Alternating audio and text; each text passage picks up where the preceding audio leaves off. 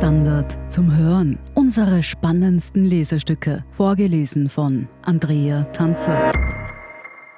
Heute Honig aus der Stadt von Tom Rottenberg. In Wirklichkeit, schmunzelt Adriana Traunmüller, sind Bienen ja faul. Zumindest dann, wenn man unter emsig, eifrig und fleißig die Bestrebung, immer ein bisschen mehr zu liefern, als gefordert wird, versteht. Diese Extrameile, weiß Adriana Traunmüller, geht, also fliegt, nämlich keine Biene. Nicht, wenn es nicht sein muss. Weiter als drei Kilometer fliegen Bienen nie. Sie arbeiten so ökonomisch wie möglich. Genau das, verrät die Imkerin aus dem fünften Wiener Gemeindebezirk, sei das Geheimnis ihres Honigs. Dabei zeigt Traunmüller auf eine Batterie kleiner Honiggläser. 24 sind es. Keines gleich dem anderen. Von hell und klar bis dunkel und blickdicht reicht das Spektrum, und beim Kosten erkennen auch Laien echte Unterschiede. Ja, eh. Das kennt und weiß man auch vom Honig aus dem Supermarktregal. Aber 24 unterschiedliche Geschmacksrichtungen, alle aus derselben Region? Und wieso eigentlich 24? Die Zahl ist kein Zufall. Wien hat 23 Bezirke und Adriana Traunmüller steht in der Wiener Bezirksimkerei. Dort wird nicht einfach Honig produziert, sondern Bezirkshonig. Jeder Wiener Gemeindebezirk hat seinen eigenen und jeder Bezirk schmeckt tatsächlich etwas anders.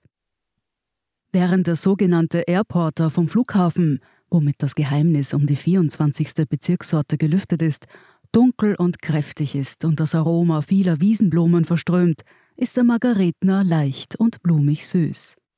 Und aus dem Josefstädter Honig lässt sich bei geschultem Gaumen sogar eine feine Holundernote herausschmecken. Schuld daran ist das Streben der Biene nach Effizienz, also nach kurzen Wegen bei maximalem Ertrag, der durch strukturiertes und gemeinschaftliches Arbeiten erwirtschaftet wird.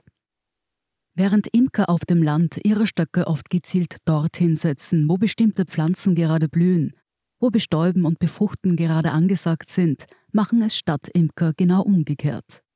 Linden, Kastanien, Wiesen oder Balkonpflanzen, was wo wächst, ist von Stadtteil zu Stadtteil unterschiedlich, aber in der Substanz regional konstant.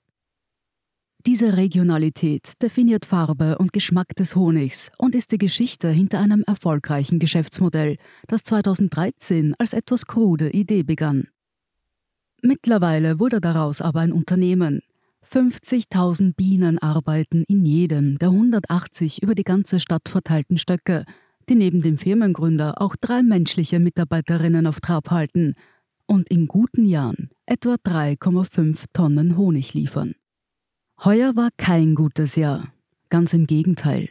Der späte Frühling, aber vor allem die massiven Temperaturschwankungen haben den Ertrag um fast zwei Drittel niedriger ausfallen lassen als sonst. Nein, sagt Matthias Kopetzky, das seien nicht einfach Wetterkapriolen, das sind Neben- und Begleiterscheinungen des Klimawandels. Klimafragen bekommt der Gründer der Wiener Bezirksimkerei aber eher selten gestellt, wenn er von seinem Honig spricht. Viel öfter geht es da um falsche Vorstellungen über Ballungsraumbienen und Stadthonig. Die hatte der hauptberufliche Wirtschaftsforensiker selbst auch, bevor er seine ersten Stöcke aufstellte und beim ersten Verkosten vom Meidlinger, seinem, und Donaustädter Honig, dem seiner Schwägerin, Unterschiede wie Tag und Nacht erschmeckte. Das brachte ihn auf die Idee, urbanen Lagenhonig herzustellen, aus jedem Bezirk einen.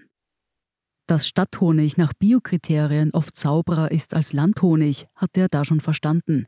In Wohngebieten werden weder Pestizide noch Fungizide noch andere Chemikalien ausgebracht. Auch die Angst vor Schadstoffen von Verkehr, Heizung oder Industrie im Honig ist unbegründet. Schließlich funktioniert die Biene selbst als Filter. Bis Pollen in der Wabe landen, hatten ihn bis zu 25 Tiere in Mund und Magen. Was nicht sauber genug ist, wird ausgesondert oder tötet die Biene. Mitunter ein halbes Volk lang, bevor Menschen zu Schaden kommen könnten. Das passiert in der Stadt aber fast nie. In den seltenen Fällen, in denen die Stadtgärtner spritzen müssen, etwa wegen der Miniermotte, warnen sie rechtzeitig und die betreffenden Stöcke werden geschlossen – oder die Stöcke übersiedeln. Längst gibt es dafür mehr als genug Orte.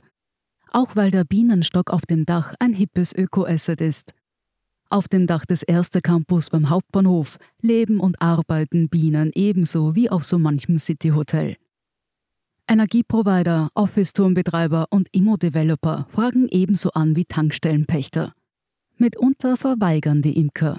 Den meisten ist es ein Anliegen, aber bei manchen sind die Greenwash-Ambitionen zu offensichtlich, sagt Adriana Traunmüller. Verwunderlich ist das nicht.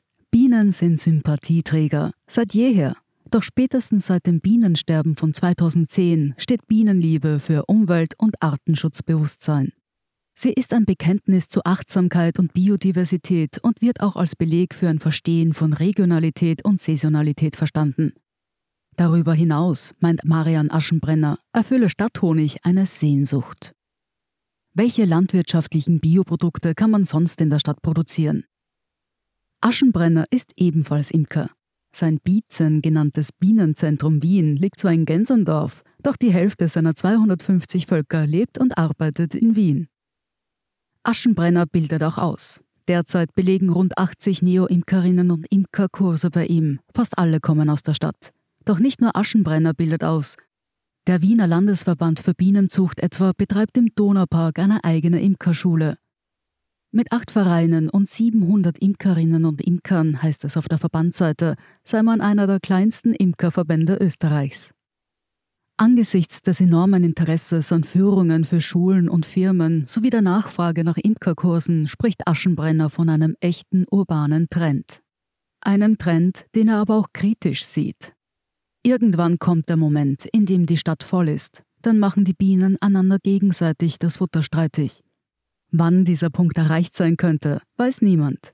Doch bis dahin setzen Bienenlobbyisten wie Aschenbrenner auf den Kollateralnutzen, den das Interesse an Bezirkshonig, Stadtbienen und Bienenstöcken auf dem Firmendach generiert. Man muss eines ganz klar sagen. Die Bienen auf dem Dach sind kein Beitrag zum Umweltschutz. Honigbienen sind nicht gefährdet, ganz im Gegensatz zu Wildbienen. Aber mit der Geschichte von Stadtbiene und Stadthonig erreicht man Menschen, die sich für Artenschutz und Biodiversität bisher kaum interessiert haben – das ist ein Anfang.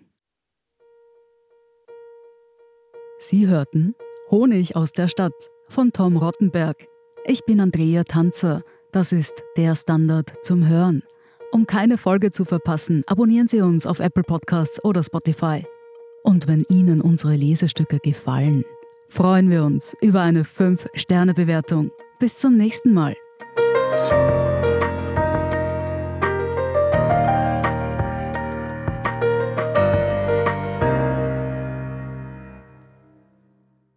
Guten Tag, mein Name ist Oskar Bonner. Ich habe den Standard gegründet, weil es damals einfach keine unabhängige liberale Qualitätszeitung gab. Guten Tag, mein Name ist Anna Haber und ich lese den Standard, weil er genau das noch immer ist. Und das ist heute so wichtig wie damals. Der Standard, der Haltung gewidmet.